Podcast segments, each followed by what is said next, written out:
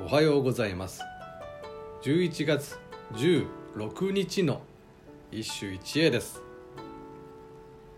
潜在和歌集より藤原の春勢。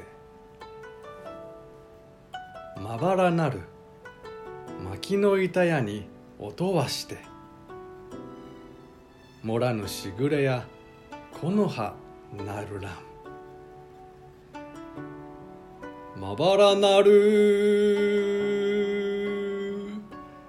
薪の板屋に音はしてもらぬしぐれやこ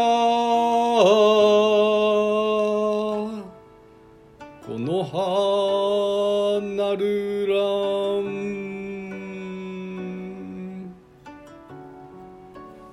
今日の歌にはしぐれならぬしぐれが読まれている。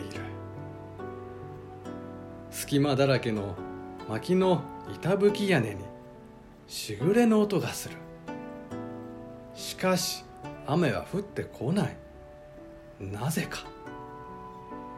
あえて言うのも野暮だがしぐれかと思ったのは木の葉が散りかかる音であったのだ。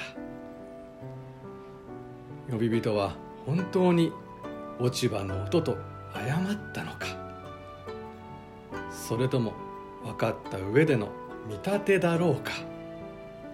と詮索するようでは詩などは楽しめない。この歌には和歌でも稀有な隠遁漢画が描かれている。以上今日も素晴らしい歌に出会いました。